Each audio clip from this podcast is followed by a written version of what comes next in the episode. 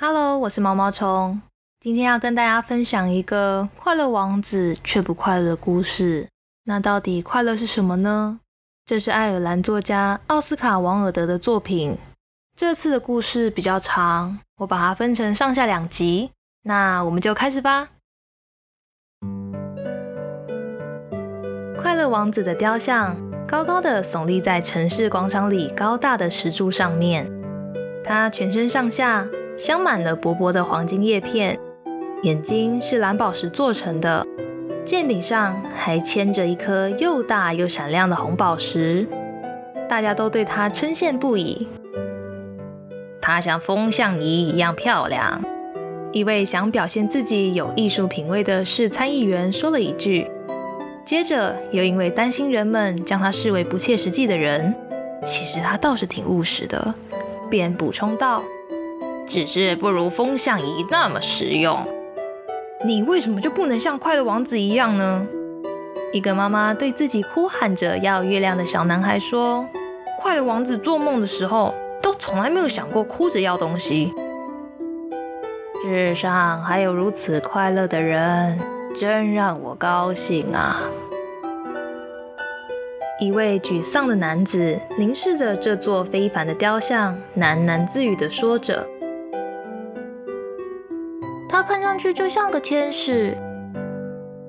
孤儿院的孩子们说，他们正从教堂走出来，身上披着鲜红亮眼的斗篷，胸前挂着干净雪白的围兜兜。你们是怎么知道的？他们的数学老师问道。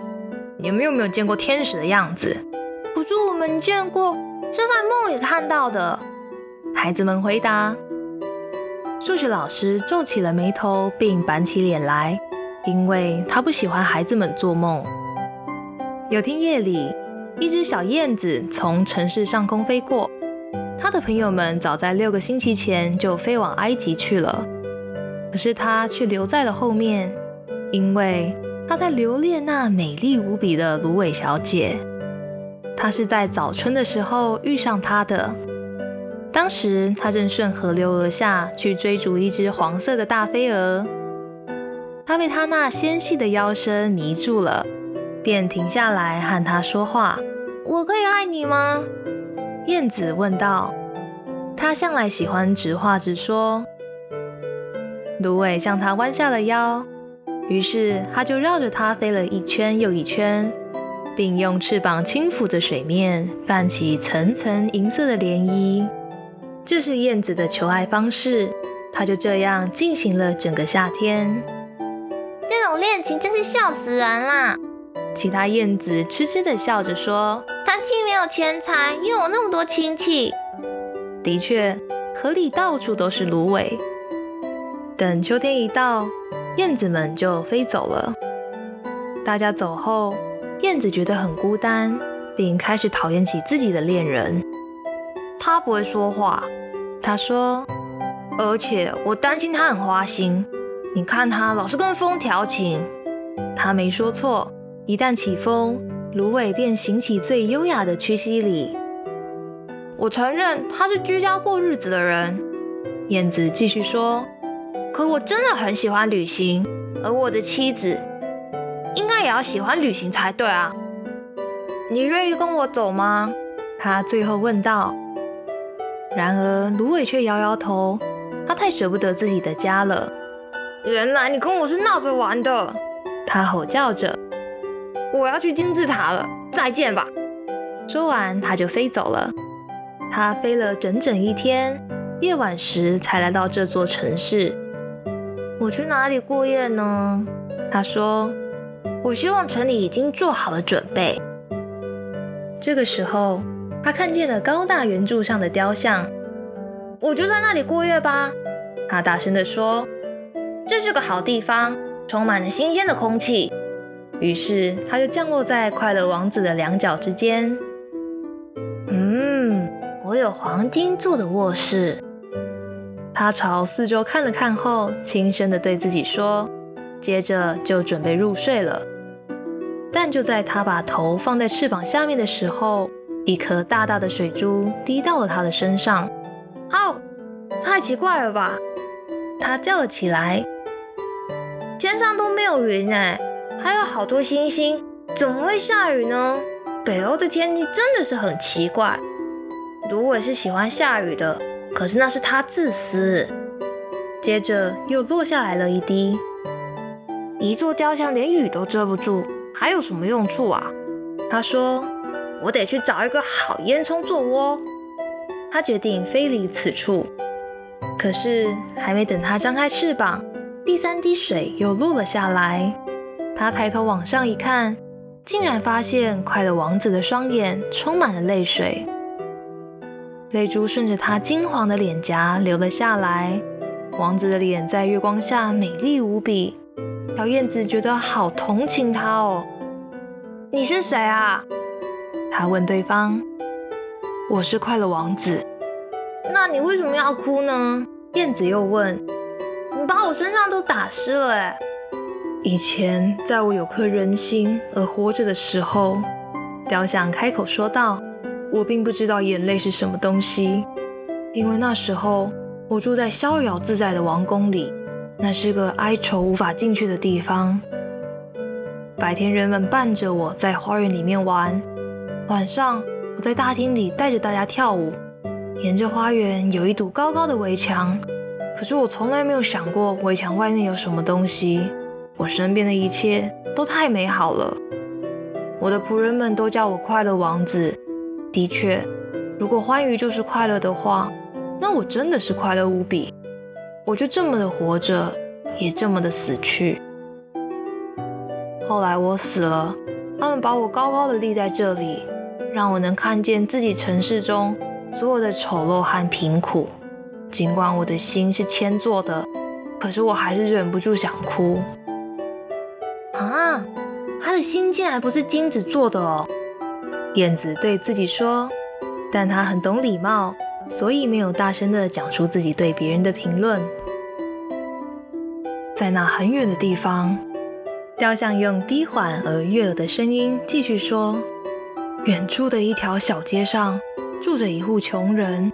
一扇窗户开着，透过窗户，我可以看见一个女人坐在桌旁。她的脸好瘦好瘦，看起来非常疲倦。她的手又红又粗糙。”都是被针扎伤的痕迹，因为她是一个裁缝师，他正在给礼服上的缎子绣上西番莲花。这是皇后最喜欢的宫女，准备在下一次的宫廷舞会上穿的。在房间角落里的一张床上，躺着他生病的孩子，孩子在发烧，嚷着要吃橘子。他的妈妈除了给他喝几口水之外，什么也没有。所以孩子老是哭个不停。燕子啊燕子，你愿意把我剑柄上的红宝石取下来送给他吗？我的双脚被固定住了，动不了的。可是我的朋友们在埃及等我哎。燕子说，他们正在尼罗河上飞来飞去，跟一朵又一朵的大莲花说话。很快就要到伟大法老的墓穴里面过夜了。法老本人就睡在自己彩色的棺材中，他的身体被裹在黄色的亚麻布里，还填满了防腐的香料。他的脖子上围着一圈浅绿色翡翠项链，他的双手像是枯萎的树叶。燕子啊燕子，王子又说：“你不肯陪我过一夜，做我的邮差吗？”那个孩子太饥饿了，他的母亲也好伤心。我觉得我不喜欢小孩哎，燕子回答说：“去年夏天，我到过一条河边，有两个顽皮的孩子，是魔方主的儿子，他们老是扔石头打我。当然，他们永远也别想打中我。我们燕子飞得多快啊！再说，我出生在一个以快速出了名的家庭，可不管怎么说，这是很不礼貌的行为。”可是快乐王子满脸愁容，叫小燕子心里很不好受。这里太冷了，他说。不过我愿意陪你过上一夜，当你的邮差。谢谢你，小燕子。王子说。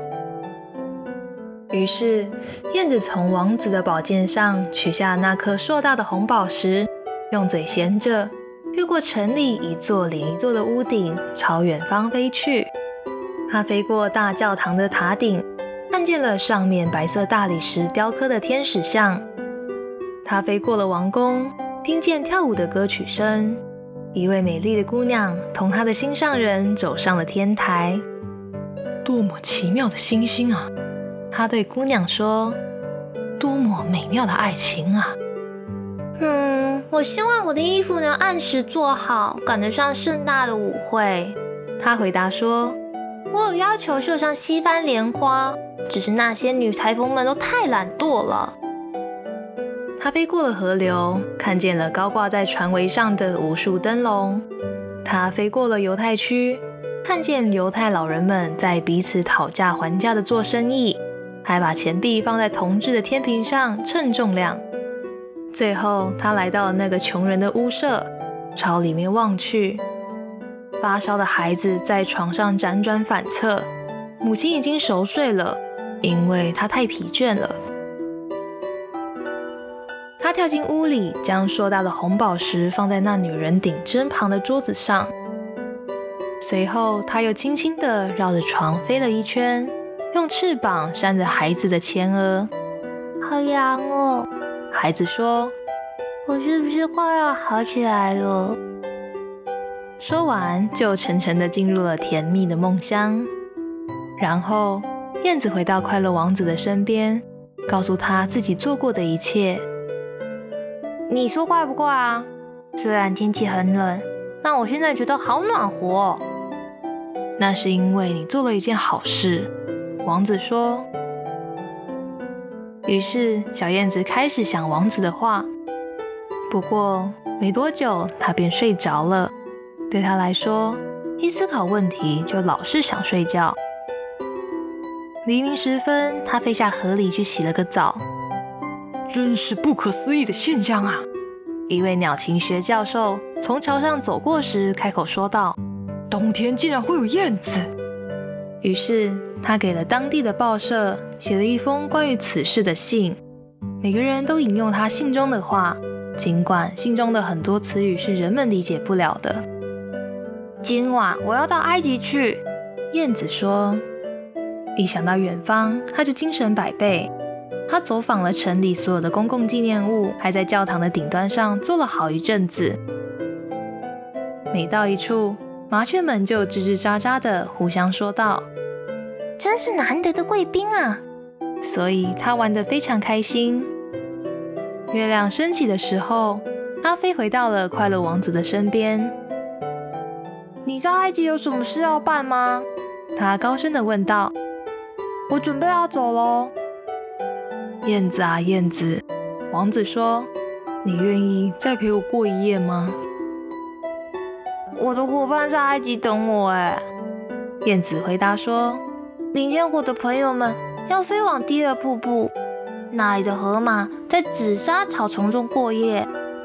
古埃及的门农神坐在巨大的花岗岩宝座上，他整夜守望着星星。每当星星闪烁的时候，它就会发出欢快的叫声，然后就不发出声音了。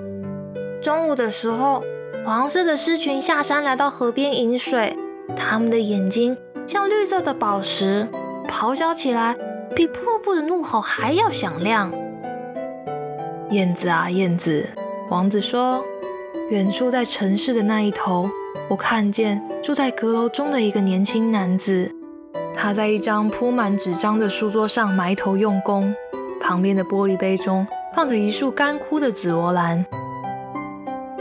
他有一头棕色的卷发，嘴唇红得像石榴。他还有一双睡意朦胧的大眼睛。他正努力要为剧院经理写出一个剧本，但是他已经给冷的写不下去了。壁炉里没有柴火，饥饿又让得他头昏眼花。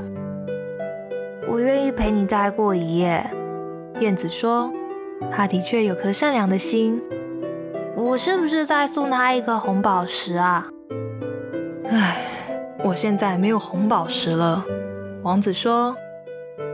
我剩的只有我的双眼，它们是由稀有的蓝宝石做成的，是一千多年前从印度出产的。你拿一颗送去给他。他会把它卖给珠宝商，就可以买食物和木材回家，完成他写的剧本。亲爱的王子，燕子说：“我不能这样做。”说完就哭了起来。燕子啊，燕子，王子说：“就照我的话去做吧。”因此，燕子取下了王子的一只眼睛，朝学生住的阁楼飞去了。由于屋顶上有一个洞，燕子很容易进去。就这样，燕子穿过洞来到屋里。年轻人双手捂着脸，没有听见燕子翅膀的震动声。等到他抬起头时，正看见那颗美丽的蓝宝石放在干枯的紫罗兰上面。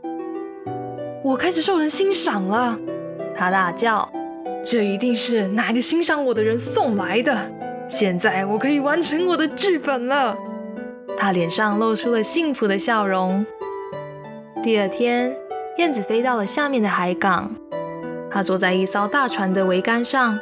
望着水手们用绳索把大箱子拖出船舱，随着他们“嘿呦，嘿呦”的声声口号，一个一个大箱子给拖了上来。我要去埃及了，燕子说道。但是没有人理会他。等月亮升起后，他又飞回了快乐王子的身边。我是来向你道别的，